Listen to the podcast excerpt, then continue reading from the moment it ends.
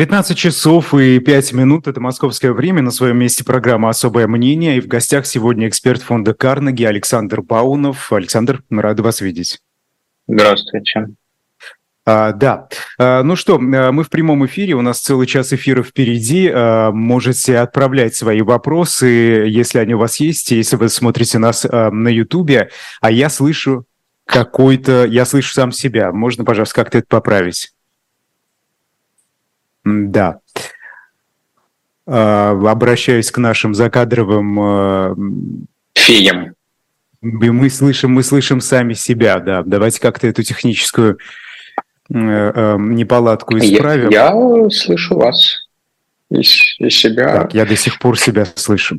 Хорошо. А, Александр, ну давайте, давайте начнем тогда с, э, с, с рекламы, чтобы нам потом не прерываться. Книжный магазин э, shop.diletant.media а, снова в продаже книга «Разведывательная служба Третьего рейха. Секретные операции нацистской внешней разведки». Это книга воспоминания начальника внешней разведки службы безопасности Третьего рейха Вальтера Шелленберга. Он вспоминает события, в которых принимал личное участие или получал сведения из первых рук. Дело Зорги, заговор с целью убийства Сталина, история операции Цицерон, рассказ о личной жизни Гитлера, Гиммлера, а, Геринга, Гейдриха и многих других, а, и также интригующие секреты разведки нацистов. Все это в книге «Разведывательная служба Третьего рейха» на shop.diletant.media. Вы знаете, это книга с автографом, кстати, генерала СВР Юрия Кабаладзе. Вот Александр, говоря о Кабаладзе, а, тут новость сегодняшнего дня, да, замдеканом ГИМУ уволили после того, как тот пригласил на лекцию а, ВУЗ Ивана а, Урганта. Он замдекан факультета международной журналистики МГИМО. И вы знаете, в связи с этим вопрос. Вот на ваш взгляд, это такая обычная месть, это же не единственное увольнение подобное, да? Мы видим череду таких э, э случаев за последнее время. Это обычная месть э, режима Владимира Путина или это избавление действительно деструктивного и опасного для режима человека? То есть для чего это делают власти, проще говоря? А это не делают власти. Это делает ректор МГИМО, потому что если он этого не сделает, ну, я не думаю, что он страшно симпатизирует Урганту, хотя вряд ли он испытывал к нему а, какую-то жгучую неприязнь до этого события. Это просто опасение того, что возникнут к нему вопросы. Возможно, даже они возникли. Есть первый отдел, есть бдительные студенты, студенческое, преподавательское сообщество. Есть, э, собственно, спецслужбы внутри ГИМО. ГИМО – специфический вуз, который готовил дипломатов. Он в общем, прозрачен изначально для спецслужб. Э, им, наверное, не понравилось, что человек, который э, убран с государственных каналов, который покинул страну, ну, может быть, не разрывая отношения, отношения окончательно, но тем не менее, очевидно, что это человек из довоенного прошлого, скажем так. Мы видим две России. Она может быть разделена разными способами ну, один из, э, одна из разделительных линий – это люди, которые в большей степени принадлежат до военной России и не стали частью, столпами, фундаментом воюющей России. Конечно, Ургант. Кстати, как Кабаладзе относится вот к этой самой, ну, мы вспомним, что регулярный ведущий эхо, пусть и не политических программ, но гость эхо, закрытый, между прочим, в прошлом году. То есть регулярный гость закрытой радиостанции, человек, в общем-то, принадлежащий в целом а, а, по взглядам, по манере поведения к... Да, он советский отставник, но это, конечно, человек из 90-х, из вот этой интермедии а, российской свободы. Как, собственно, и Ургант, несмотря на свою службу на государственном телевидении. А есть люди, которые считают, что эта интермедия завершена, Россия возвращается к своей норме, государственной норме, авторитарной норме, государственнической норме. Эти люди не должны больше представлять, э, э, вернее, не должны больше участвовать в том, что государство дает своим гражданам. Если Урганта нет на телевидении, государственном, то его не должно быть в государственном вузе. И тот человек, который привел в государственный вуз, проявил негосударственный подход. Это логика. А кто это сделал? Ну, это могли сделать либо по просьбе, либо в избежании просьб, прежде чем они поступили. Ну, вряд ли это прямо кремлевский приказ, но очевидно, что э, решение на уровне ректората было принято, да. Хотя, если... Какая должность была у Волинова, у Юрия? У Волинова замдекана.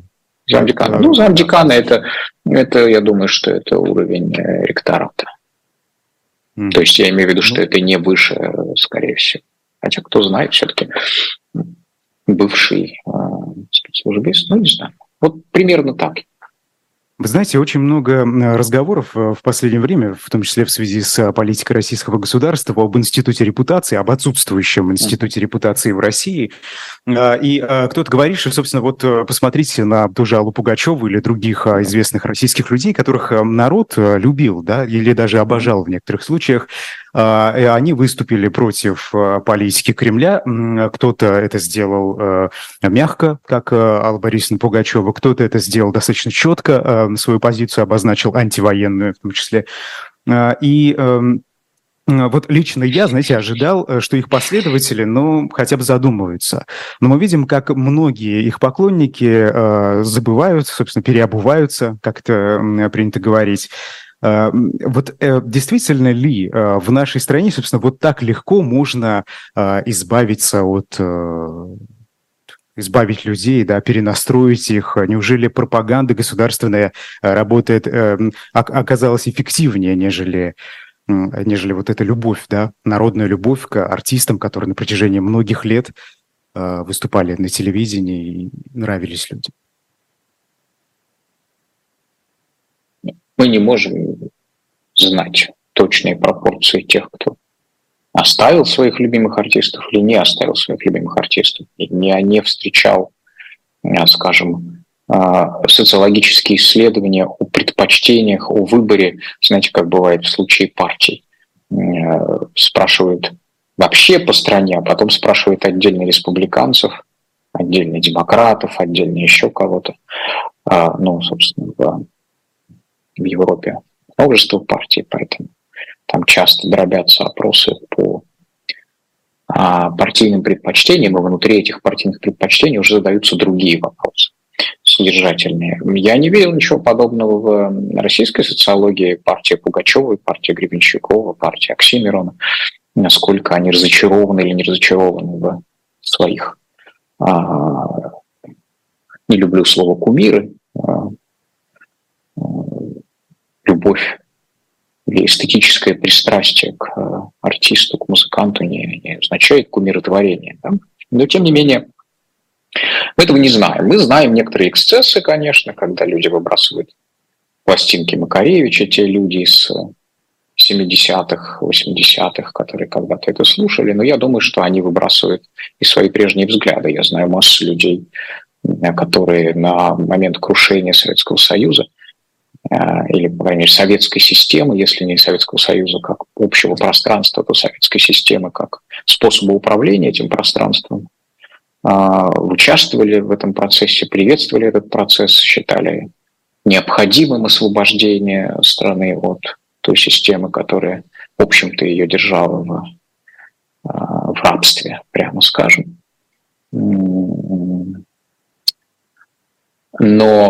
э, я знаю людей, которые выбросили не только Макаревича или Пугачева, но и собственные взгляды этого времени на помойку. Для них только логично выбросить вслед за этими взглядами и э, старые виниловые пластинки или э, диски MP3 или диски CD или магнитофонные кассеты и так далее.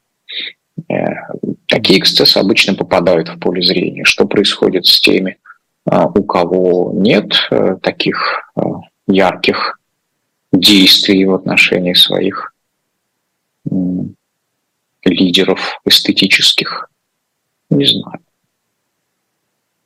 Выбрасывают свои взгляды. На, на ваш взгляд, с чем это связано? Что их подталкивает? Что они находят э, вот в этой новой России, которая э, ну, проявила, так скажем, э, все свои черты, э, в особенности после 24 февраля?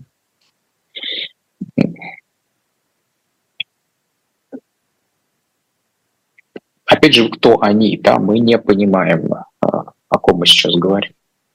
Они это кто? Те, кто поменял свои мы взгляды. Мы говорим каких-то оставил... о, о них, ну, надо определить предмет нашего разговора в этом отношении. Те, кто поменял свои взгляды. Ну, те, кто поменял свои взгляды, очевидно, э, считают, что государство в России э, важнее общества и важнее частному человеку. Они стали государственниками в смысле сторонников власти. Власть, э, правительство, государство – это и есть то, что, собственно, олицетворяет Россию, является в некотором смысле страной, и э, это напрямую связано с отсутствием видимого эффекта от отъезда или каких-то антивоенных, антирежимных заявлений эстетических лидеров, культурных лидеров. А в более э, дробном, более диверсифицированном обществе, в обществе, где дискуссия между его разными составными частями, а, такое перетекание между разными сосудами общественными, а, где вообще кровообращение общественное не склеротизировано, э, где социальная кровь перемещается свободно, там, конечно, э, выступление таких лидеров имеет больше вес. В России в любой ситуации э, большинство держится ближе к единственному источнику денег, трудоустройства, ну, почти единственному, почти монопольному, безопасности, если угодно. Потому что человек, который отходит от государства, человек, который отходит от исполнительной власти. Ну, у нас нет отдельной исполнительной или какой-то другой власти. В общем, от центра власти перестает чувствовать себя защищенным законом в той же степени, в какой человек, который является активным сторонником власти. Мы, собственно, наблюдаем а, в живом режиме, как закон применяется не одинаково к сторонникам и к противникам власти. Э, поэтому э, в нашей склеротизированной системе, где социальное кровообращение остановилось, Э, где единственный источник тепла, света, жизни, энергии э, совпадает с источником власти, с источником, откуда исходит приказы, с центром, с центром исхождения приказов, к этому центру люди стараются быть ближе. И очевидно, что если они поставлены в ситуацию, ну, я имею в виду многие, не все, конечно, я еще раз говорю, у нас нет данных, но многие поставленные в ситуацию, когда нужно выбирать между эстетическими предпочтениями, даже между, между ностальгическими какими-то вещами, если мы говорим о старых каких-то или давно находящихся на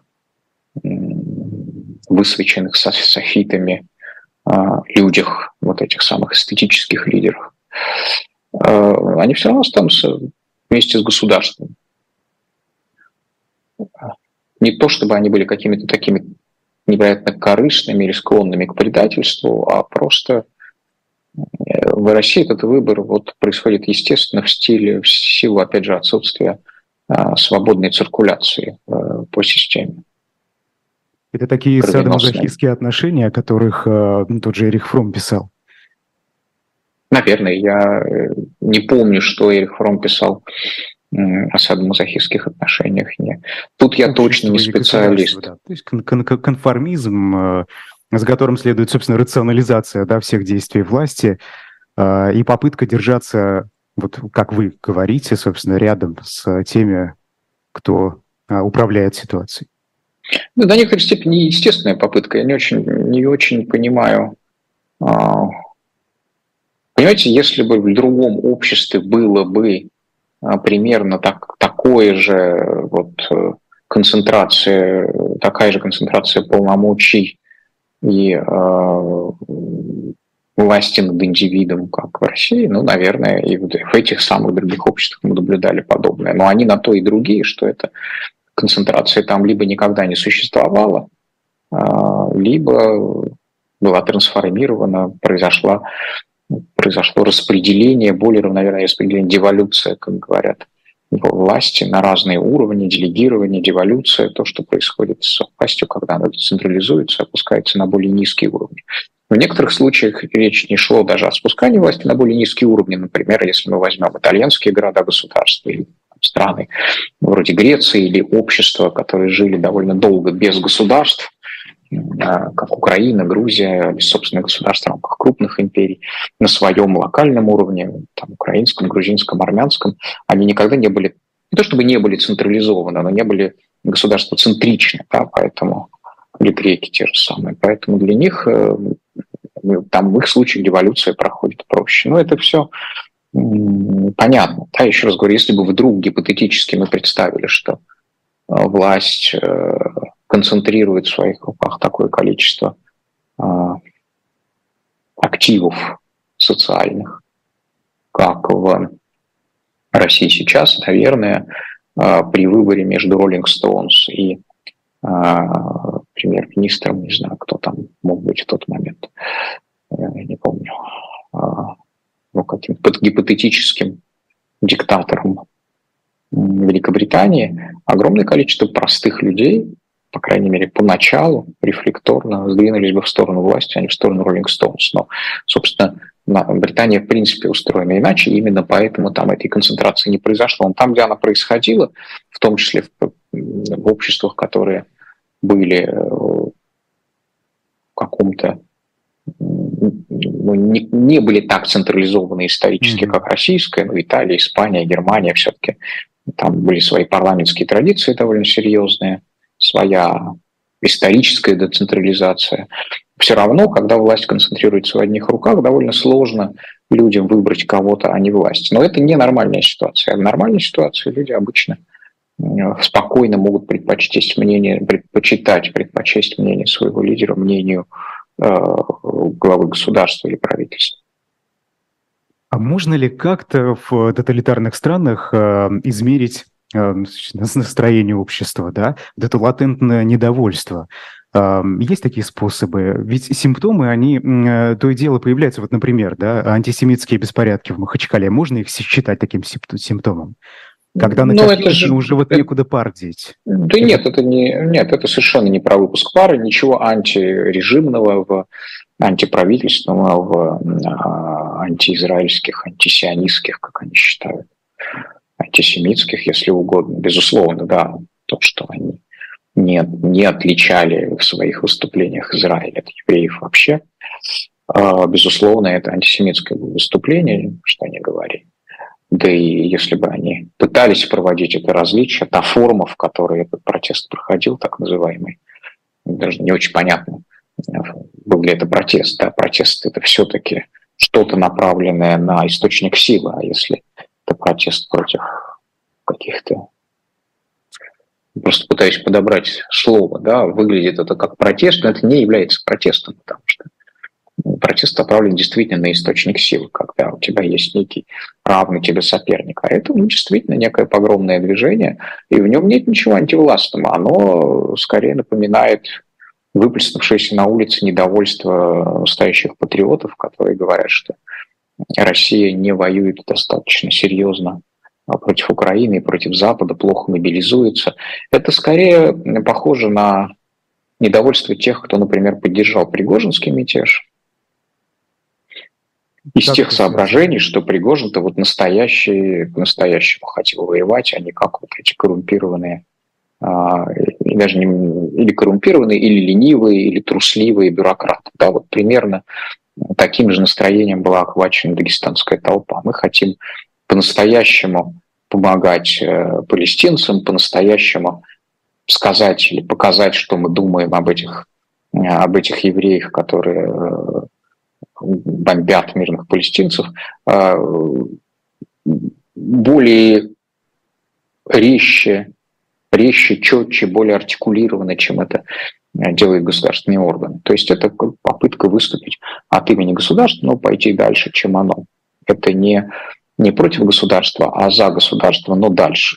Это тоже опасно для режимов, как демократических, так и э, диктаторских, э, потому что особенно диктаторские режимы э, хотят контролировать не только тех, кто против них, но и тех, кто за них, потому что в определенные моменты за бывает также деструктивно, также опасно, как и против. Ну, собственно, мы что, это и видим. Да, мы это и видим, да, собственно. Собственно, вот. Но видите в этих режимах, как это, это безусловно сбой э, системы, это безусловно очень неприятные э, для а, правительства, для Кремля события, э, реакции на которых плохо проработана, и ну, реакция как таковая, политическая реакция на Пригожинский мятеж просто отсутствовала, ну, как были заявления, как мы помним, особенно резкое было заявление в ночь как мятежа, телеобращение, э, которое в чем-то даже напоминало обращение короля Хуан Карлоса в ночь мятежа. Правда, тот мятеж был антидемократический. Хуан Карлос выступал в 1981 году, 23 февраля, с конституционных позиций а, против мятежников. Но здесь Путин тоже выступал, в общем, против мятежников, но нельзя сказать, что он выступал с конституционных позиций, честно говоря, потому что ну, он не выглядит как гарант а, Конституции после того, что с ней было сделано. Но, тем не менее, есть вот некоторое сходство такое тревожное, ночное обращение по поводу военного мятежа. А, ну и дальше, Скажите, в общем, никакой реакции не было. Политической, а есть ли, раз. Да, это правда. А есть ли у Владимира Путина вообще необходимость да, э, выгля- выглядеть как гарант Конституции? Ведь, э, по-моему, всем понятно, что режим в России, он не опирается на основной закон, он опирается на одного человека, да, который персоналистский режим. Собственно, зачем ему... Ну, он опирается, опирается не столько на... Ну, что значит персоналистский режим? Персоналистский режим тоже должен на что-то опираться. На персону. Не может, э, ну да, но не может любой человек. Ну, Ельцин тоже, может быть, хотел иметь персоналистский режим, но он э, только так сказать, правильно развернут. И на него были какие-то принципы, правда, которые он, несмотря ни на что, все-таки не хотел переходить, скажем, он не, э, не мог, например, так себя, вести с Западом, несмотря на некоторую неуступчивость, строптивость и даже элементы таких, такие угрожающие реплики, особенно во время Югославской войны, Косовской войны отношении западных лидеров. Он не мог так обходиться с прессой, он не мог так обходиться с парламентом, не хотел, да, у него не было, наверное, и сил на это в тот момент, но мне кажется, у него не было и желания все-таки. Он своими руками тогда уничтожил ту систему, которую он построил вместе с советской. Такая ресоветизация явно не входила в его план. А здесь нет таких ограничителей Владимира Путина. Но все-таки не любая персона может, э, оказавшись наверху, стать главным институтом режима. Эта персона должна соответствовать некоторым чаяниям, понятиям, а, представлениям о себе, ну, как минимум, большого числа обычных граждан. Это число может быть искусственно увеличено нагнетанием каких-то, а, ну, собственно, надуванием каких-то элементов общественного мнения, каких-то вот сегментов идеологических как раз, но в целом э, персона, чтобы стать главой персоналистского режима, должна э, либо, ну, собственно, должна сделать две даже вещи, не либо-либо, а и-и. Во-первых, выражать чаяние одной и довольно значительной, если не большинства, то приближающейся к половине, возможно, части граждан. Во-вторых, уничтожить голоса, которые выражают мнение другой части, там, другой половины. А, вот э, при этих двух условиях. А, что касается основы для таких режимов, а, вы знаете, недавно вы написали у себя в телеграм-канале, призывая подписываться, кстати, исторические экскурсы Владимира Путина и Вики Цыгановой, простите, все труднее отличить друг от друга. Вот скажите, это... Тут признак... надо объяснить людям, кто такая Вика Цыганова, не все же обязаны знать. Даже я знаю, ну, не, не в деталях. Да. Ну, или мы исходим из того, что интервью Дудя смотрит вся наша аудитория? А, вы Или знаете, я думаю, интервью, и, да, явно что-то слышали, я думаю. Но, во всяком случае, mm. те, кто не знает, давайте просто не будем на это время терять. Mm-hmm. Времени мало, да. Кто не знает, можете посмотреть. Э, я думаю, А, тут интервью Дудя, да, отлично описывает персону. Да, да вот скажите, это все-таки признак некоторого помешательства, вот всеобщего такого, да?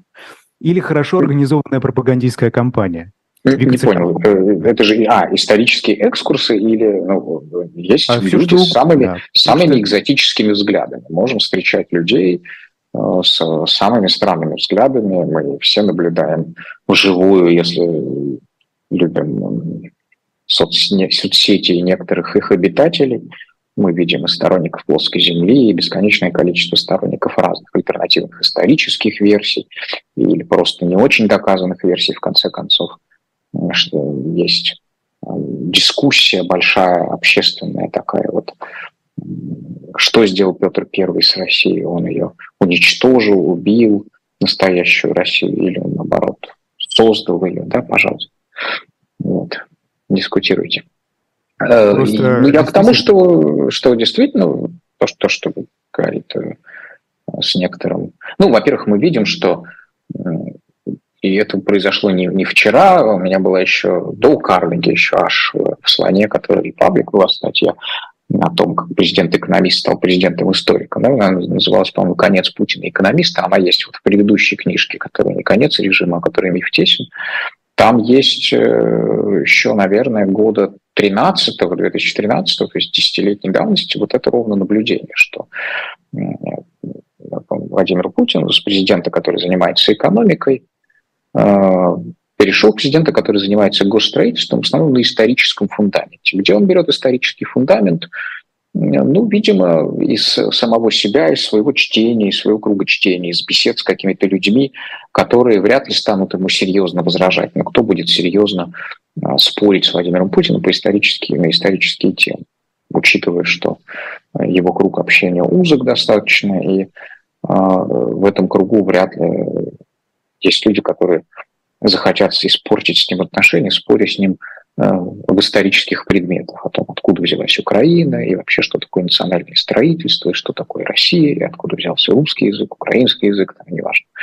Э, что делал Александр Невский, в частности, как нам его оценивали. Хотел ли Запад действительно решить, лишить языка, культуры и религии э, Россию и Э, насколько угрожающим был тот шведский отряд, который был разбит Невским на Неве и так далее. Да, это все для него способы рассказать о себе. Поэтому ну, бесполезно спорить на исторические темы. А, скажите, Конечно. может быть, это попытка сформулировать какие-то тези, тезисы госидеологии, собственно, вот а, той, на которой российское государство сегодня а, и держится и функционирует, да? А нет ли вот, э, не удалось ли уже режима сформулировать эти самые тезисы? У нас нет режима, который формулирует тезисы. У нас есть его глава, который отвечает действительно более-менее за все, включая государственные диалоги. Есть люди, которые ему эти тезисы подсказывают. Он живет в пространстве подсказок, где подсказывающие стараются угадать то, что хочет услышать лидер. Некоторые подсказки действительно превращаются в мемы, фактически, в персональные мемы. Такой, таким персональным мемом, безусловно, является родитель номер один, родитель номер два. Э, вот. Э, часто эти мемы берутся, или там э, фраза о том, что то ли Олбрейт, то ли Кандализа Райс, то ли еще кто-то говорил, что Россия несправедливо, что Россия владеет Сибирью, и что мир будет справедливым только тогда, когда весь мир, все человечество может распоряжаться ресурсами Сибири. Такими не, нигде не засвидетельствованная фраза. Даже непонятно, кому ее приписывать. Чаще приписывают Олбрайт по какой-то причине. Таким же мемом, а, но при этом общим местом этого дискурса является рассказ о том, что Бисмарк говорил, что Россию можно победить, только отделив от нее Украину.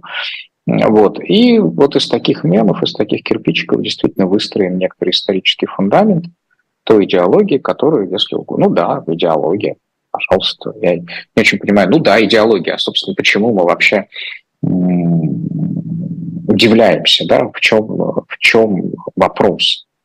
Ну, просто она выглядит очень рваной, понимаете? Если ну, во времена Советского Союза было вот то, что отскакивало от зубов э, любого, э, ну, практически любого ученика советской школы, да, и человек понимал, вот что предлагает советский режим, что он мне предлагает, что я увижу, э, став там взрослым человеком, да? Неправда. Советский, советский школьник ничего не понимал уже позднее, в позднем СССР ничего не было понятно, что предлагает ну, советский ну, позднем, режим, что, да. мы, что мы должны увидеть. Может быть, в какой-то вот момент энтузиазма, который я не помню, первой половины 60-х, может быть, что-то такое и было, какое-то планирование на десятилетия вперед. А, никакого предложения четкого советского режима к, в 70-е не осталось. Собственно, а, поэтому он и умер. Что касается отсутствия да? идеологии, ну, да. понимаете, режим, это мы привыкли к Советскому Союзу, который действительно был диктатурой книги, да, если угодно, это была религиозная диктатура, диктатура книги. Вот у него была были свои священные писания. Но, честно говоря, у большинства режимов, в том числе диктаторских, нет своих священных писаний. Они были у нацистов немецких, потому что основатель их режима по совместительству был а, публицистом. Он написал книжку «Моя борьба». Мой, мой бой практически, как поет мой бой э, певец-шаман. А вот э, у него в этом отношении была идеология, была бедно выстроенная расовая теория. Вот Хантингтон нам говорит, э, американский политический, исторический философ э, ну, рубежа, в общем, 20-21 веков, он говорит о конфликте цивилизаций как двигателе истории, а нацисты видели а, в истории расовый конфликт. Борьбу, конкуренцию рас, где их собственная должна победить. Для этого нужно приложить некоторые усилия, потому что она вот-вот практически проиграет. Это все, конечно, было по мотивам а, и в продолжение проигрыша в мировой войне. В СССР была идеология, потому что это была, было государство книги и, по сути, а, квазимессианская, квазирелигиозная секта, захватил в ней власть. Так как если бы, например, а, какая-нибудь исламистская, ну или, пожалуйста, вот э, религии, вернее, идеологизированной глубоко диктатурой является не надо. Э, Иран, который а, тоже диктатура книги, имеется в виду не только а, священный Коран, который важен для, вернее, абсолютен для всех мусульман, а еще и всякие писания основателей режима, Айталы и не его союзников. Но в целом масса диктатур лишены такой теоретической базы последовательной э, или, скажем так, выстроенной. Например, итальянский фашизм был гораздо э, менее теоретически проработан, хотя не лишен своих теоретических оснований. Собственно, Муссолини был э, оратор, успешный оратор, он пришел к власти не в результате государственного переворота или гражданской войны, он пришел к власти в результате политических процессов, э, в которых э, добился поддержки огромного числа политически активных граждан. Мы не знаем, было ли это большинство граждан или меньшинство, потому что власть все-таки была э, занята, захвачена в результате своего рода государственного переворота, когда король вынужден был, испугавшийся политический класс, поддержал, разделял эти страхи. Испуганный король, испуганный парламент, испуганный политический класс вынужден был назначить э, лидера фашистов премьер-министром. Но он опирался на поддержку политическую довольно серьезную, как бывший оратор, как человек, который выражал настроение воевавшей в Первой мировой войне Италии, вот эти настроения ветеранов обиженных, которые кровь проливали, не додали, настроения рабочих, фрустрированных тоже по итогам мировой войны, настроение националистов, которым казалось, что Италия получила мало, хотя находилась в лагере победителя и так далее. А настроение империалистов, потому что все европейские страны на тот момент были империями, даже какая-то несчастная Бельгия была империей, а Великая Италия – с которой, в общем, начинается современная Европа, с Рима и его империи. У нее империи никакой нет, надо эту несправедливость исправить. Вот эта комбинация настроений. Но идеологии в четком смысле слова этого не было. Идеология была примерно такая. Демократия себя дискредитировали, демократии привели к появлению, в частности, коммунистической опасности, к разделению страны на враждующие классы, партии, и только национальное единство, только объединившись как нация поверх классовых барьеров, в борьбе за справедливый мировой порядок мы достигнем успеха. Национальное важнее классового, национальное важнее группового, национальное важнее транснационального, интернационального. Ну, а мы помним, что как ну, это все знакомые. Большевизм, да, большевизм на тот момент был э, супер интернационалистской идеологией, отрицавшей национальности во имя классов. Поэтому а они, наоборот, отрицали классы во имя нации. Вот примерно такая была идеология. Нельзя сказать, что там были какие-то, была какая-то своя зеленая книга или свой Майнкамф или свой какой-то манифест коммунистической партии. Были, как, был какой-то корпус текстов лидеров э, движения вот этого. То же самое диктатура Франка не была так уж теоретически проработана тем более, что она держалась на противоречивых документах. Если мы пойдем в Латинскую Америку, там еще а, меньше теоретизирования. Ну что там, у Трухилио или Самосы была какая-то серьезная теоретическая база? Нет. И, честно у говоря... Франциско Франко была база в виде гражданской войны, да? И ну, это же не теоретическая база, это же не теоретическая база. Ну, этого Те, достаточно, разве? Нет, ну, что значит достаточно? Нет, ну, что значит достаточно? В каком смысле? Если он, конечно, он правил на правах победителя в гражданской войне. Но и, конечно, он создал определенную идеологию, даже она имела.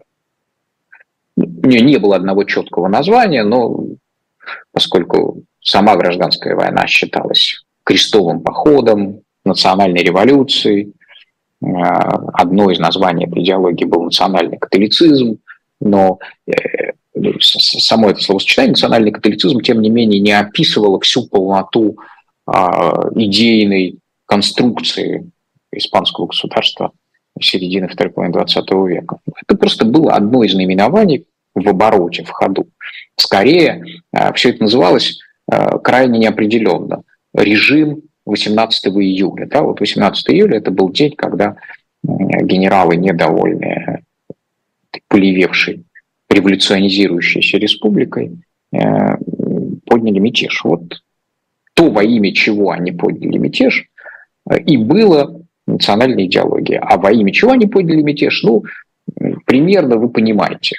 Что вам объяснять? Маленькие, что ли? Мы понимаем, во имя чего они подняли мятеж. Ну, опять же, это прорабатывалось в разных речах, эти речи издавались сборниками, многотомными сборниками. Но это все не то же самое, что э, диктатура, основанная на книге и на партии.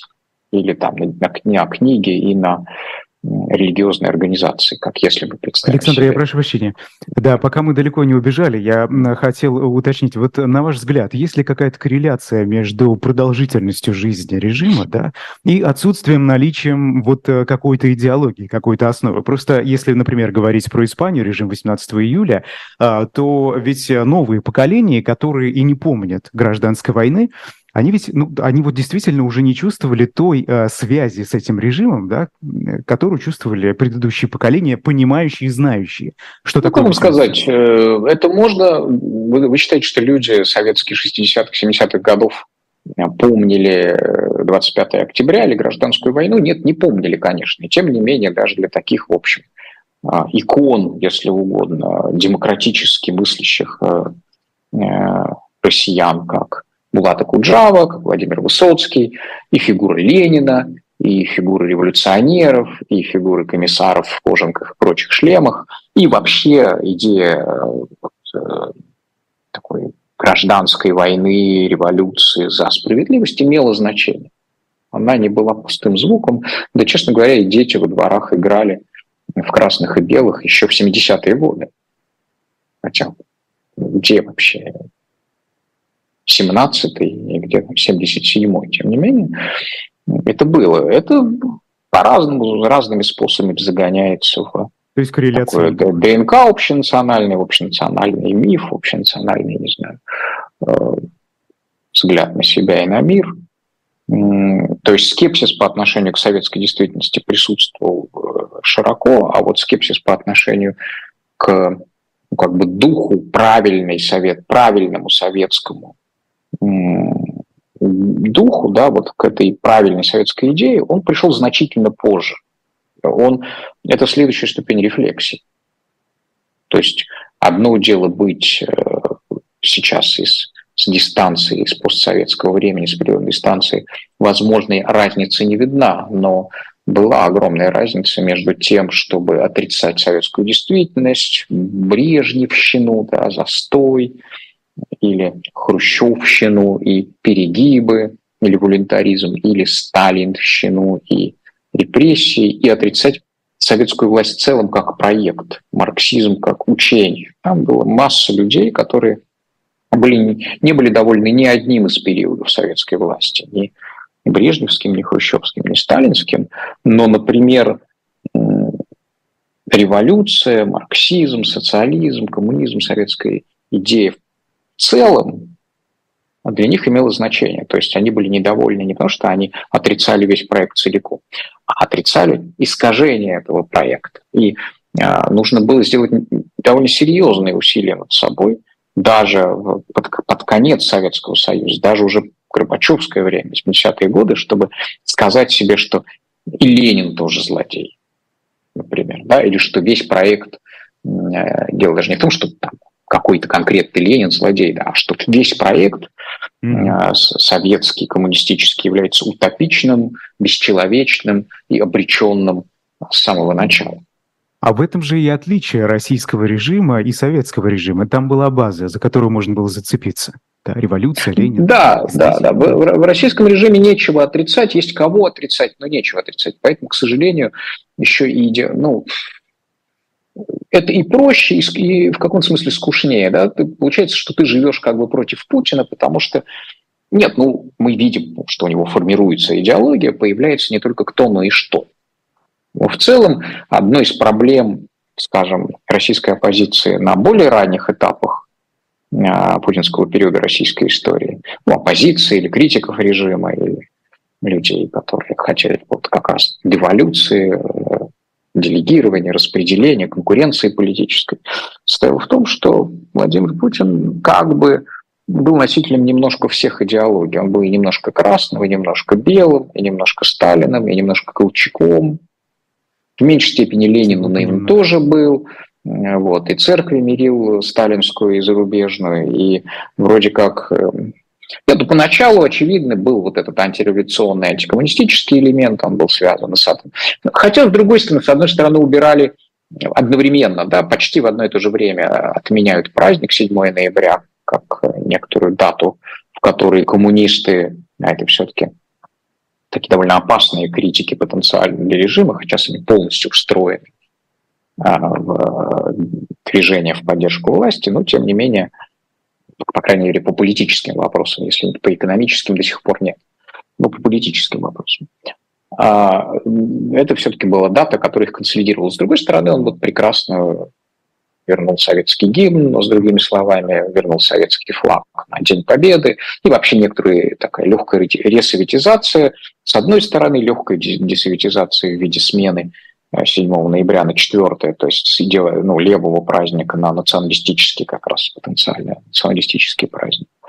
Вот поэтому э, с ним было сложно, потому что он был очень текучий, такой протеообразный, э, протеообразный э, правитель. Что, опять же, не делает его уникальным, потому что тот же Франко был одновременно и фашистом, как глава фаланги, наследник дела Хосе Антонио Прима де Риверы, и одновременно монархистом, как фактический, фактический регент э, при вакантном троне, при законном наследнике в изгнании, при, э, с правами э, как глава католического королевства, которое при этом оставалось без короля всю, весь, всю его жизнь, весь период его жизни. Но и с правом выбрать человека, который возглавит династию должна возникнуть, не вернуться, а именно возникнуть э, после него. Так что он в этом отношении тоже был вот э, как минимум двулик, а то и трехлик, если мы возьмем еще несколько элементов. Нет, не гибкий, это как раз вот множественность. Множественность опор mm-hmm. предполагает множественность лиц правителя. Путин был таким множественным довольно долго, поэтому И э, критиковать его было сложно, потому что он мог выйти в качестве, по крайней мере, года до 13-14, вот до возвращения и до вот консолидации этого уже более консервативного, более популистского, правопопулистского лица его режима, а, он мог, собственно, а, быть приятен и людям про западных, про европейских взглядов, рыночных взглядов. Многие видели в нем очень долго гаранта сохранения рыночной экономики, на которой все время покушаются левые реваншисты. Ну и, честно говоря, если мы возьмем не интеллигенцию, вот, не журналистское комьюнити, это преподавательское сообщество или экспертное, ну, экспертное в меньшей степени, потому что это люди более а, такие хладнокровные, что ли, трезвые. А, ну, если настоящее экспертное сообщество, а если мы возьмем еще, уходим ближе к практике, в сторону а, практикующих бизнесменов, то мы увидим, что для них, например, Путин до сих пор остается до некоторой степени гарантом, ну, какой-никакой, но все-таки рыночной экономики, частной собственности на, а, как говорили марксисты, средства производства. То есть мы видим давление с националистического фланга, слева националистического фланга, которые, в частности, требуют по-прежнему, как и в 1993 году, хотя в 93 году отмена итогов приватизации. Да, в 93 году еще, по сути, не было большой приватизации, она только начиналась, но а, отмена а, той ситуации, когда построенные в советское время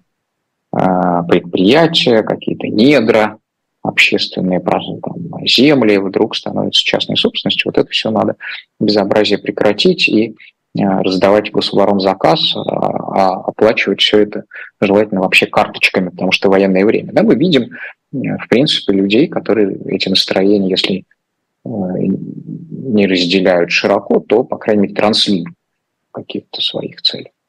Это вот, правда. Так что бизнес, ну, вот бизнес про... это слушает, говорит, о, не, ну ладно, ну ладно, мы как бы воюем, но у нас хотя бы э, собственность не отбирают. А тут есть такие вояки, которые еще хотят и заодно нас выгнать и все это подчинить каким-то военным министерствам. Но все-таки, знаете, Россия ведь была встроена в мировую экономику и имела достаточно тесные и очень выгодные, да, взаимовыгодные отношения с той же Европой, с которой сейчас все мосты сожжены. Вот почему Владимир Путин, говоря, кстати, о франкистской Испании, раз мы ее затронули, сделал выбор в пользу конфронтации с экономически, экономически выгодными партнерами, если, например, тот же Франко да, в какой-то момент э, решился на частичную либерализацию и как раз-таки на э, соединение, да, на партнерство с этой европейской экономикой, понимая, видимо, что режим долго так не проживет, так скажем, в изолированном ну, пони... Именно вот вы и ответили на свой вопрос. Понимая, что режим долго так не проживет. А в России такого понимания нет по двум причинам. Если бы Франко выбрал путь конфронтации э, с Западной Европой, находясь в, географически в Западной Европе, имея ту экономику и ту военную силу, которую он имел, его шансы не дожить до 70-х, а закончиться в 40-х или в 50-х были весьма велики. Вот. Поэтому как раз Франко, выбирая между чистотой идеологии а, и практическими вопросами собственного выживания, выживания собственной политической системы, все-таки у него была довольно стройная политическая система, без выборов, с, а, с вручную выстроенными институтами, символикой, и так далее. Да, он выбрал второе. Пусть э, экономика а, будет жить по своим законам, а политика, политическая машина, машина государственного управления будет жить по своим законам. Если бы он этот выбор не сделал, ну, ну он, скорее всего, просто лишился власти. И э, этого не скажешь о Владимире Путине. Он действительно встроен в мировую экономику, но степень зависимости от этой мировой экономики, именно что в мировую экономику. Опять же, да, Франко был встроен преимущественно...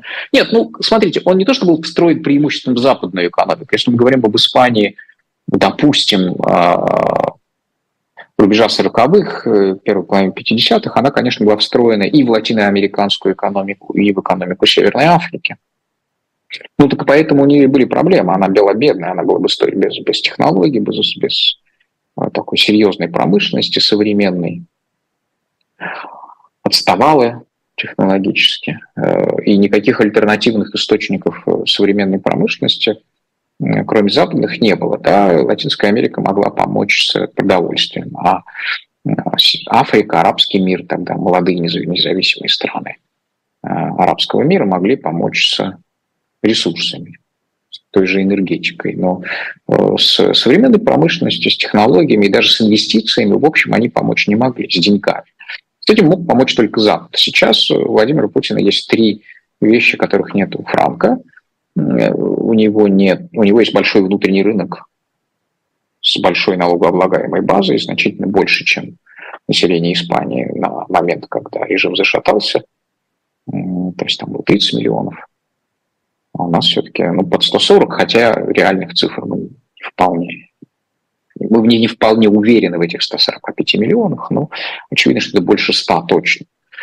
Это приличная разница. Во-вторых, э, у него есть источник э, денег, неисчерпаемый в виде, ну, собственно, прежде всего, доходов от экспорта российского нефть, газ, зерно, ну и в меньшей степени все остальное, но это не то чтобы ничего, да, это постоянный источник твердой валюты, которого в Испании не было. Только зарубежные инвестиции могли спасти режим в тот момент. А Путин живет без зарубежных инвестиций просто на международную, на внешнюю торговлю, плюс доходы, от которой определенным образом распределяются внутри страны а потом налоги от этих доходов еще раз собираются внутри страны. Это большие достаточно налоги. Плюс у него есть, собственно, военные силы, а, которой не было, конечно, тогда. И вообще почти ни у одной диктатуры а, из диктатур мировых, кроме, может быть, еще китайской, э, нет аналогичной военной силы. Ну, когда-то она была у нацистской Германии. И потом у него есть альтернативный источник современной промышленности, современных технологий. Э, этого не было у диктаторов э, в середине 20 века. Прямо скажем... Вы имеете в виду Китай? Ну, конечно, да. Да. Вот я, Александр, я прошу прощения, что я вас перебиваю, э, просто мало времени. Я как раз хотел про Китай. А, вы знаете, ведь вот, э, кстати, на днях э, журнал Economist выпустил, опубликовал статью о том, как трансформируется мироустройство, и обратил внимание все, все, все же на сближение России, Китая, Ирана и ряд других стран а, на основе общего знаменателя антиамериканизма. Да. А, то есть такая формируется коалиция, так скажем. Да? А, действительно ли это так, на ваш взгляд, учитывая, кстати, вот из последних новостей, что, например, председатель а, Китая Си Цзиньпинь отправился в США, то есть все-таки контакты вот с Западом и Китая остаются. Можно ли говорить о том, что Китай участвует в этой антиамериканской коалиции и э, тесно сотрудничает с Россией сейчас и готов в кризисный момент помочь? Эта же коалиция никак не формализована, поэтому и участие в ней никак не формализовано. В ней каждый, как Ельцин говорил этим регионам а, в 1991 году, пытаясь предотвратить, э, предотвращая, да, почему пытаясь, в принципе, попытка удалась, за исключением Чечни, предотвращая дальнейшее расползание России, регионализацию и даже ну, просто разделение да, разные государства, э, берите суверенитет сколько хотите, тоже мем такой про ранние 90-е.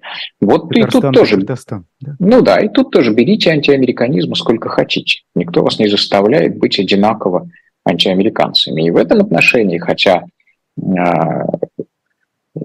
Путин предъявляет своему населению, внешнему миру Китай как ценного союзника в борьбе против американской гегемонии, а, за новый мировой порядок, и отчасти это так и есть, тем не менее это антиамериканизм, мир антиамериканизма в, в России, в Иране, в Сирии, например, и в Северной Корее, в Китае совершенно разные, или в арабском мире, сейчас особенно, когда идет война э, в Газе.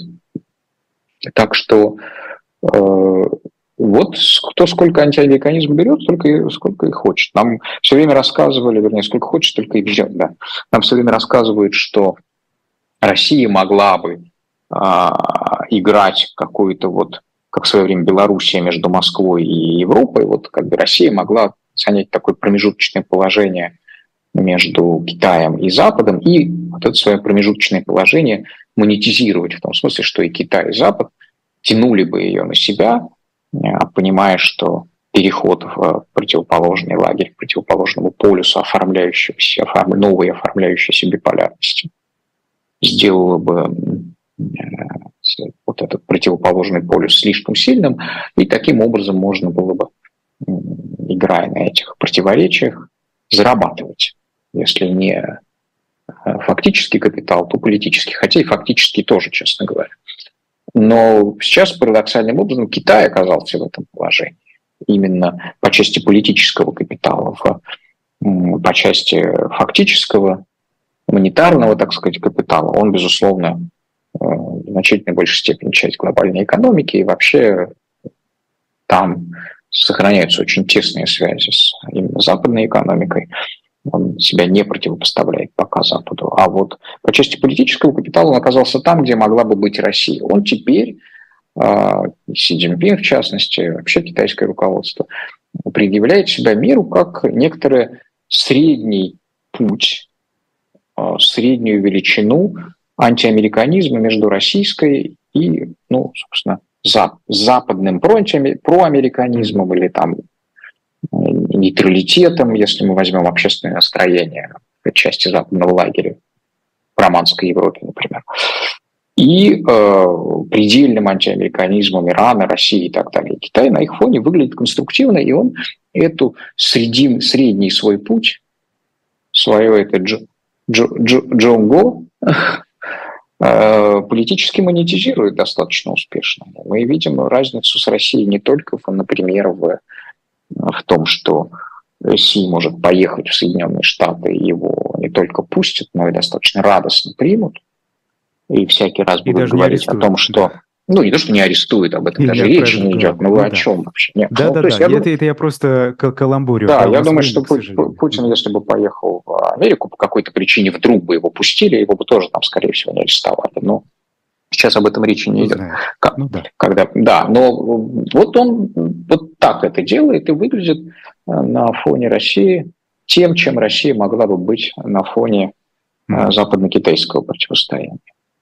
Спасибо огромное. К сожалению, мало времени действительно, но я да думаю, нормально. важные, важные темы затронули, да, и как и подробно э, рассмотрели все эти связи. Спасибо большое. Эксперт фонда Карнеги Александр Баунов был в гостях особого мнения. Я Айдар Ахмадиев. До свидания.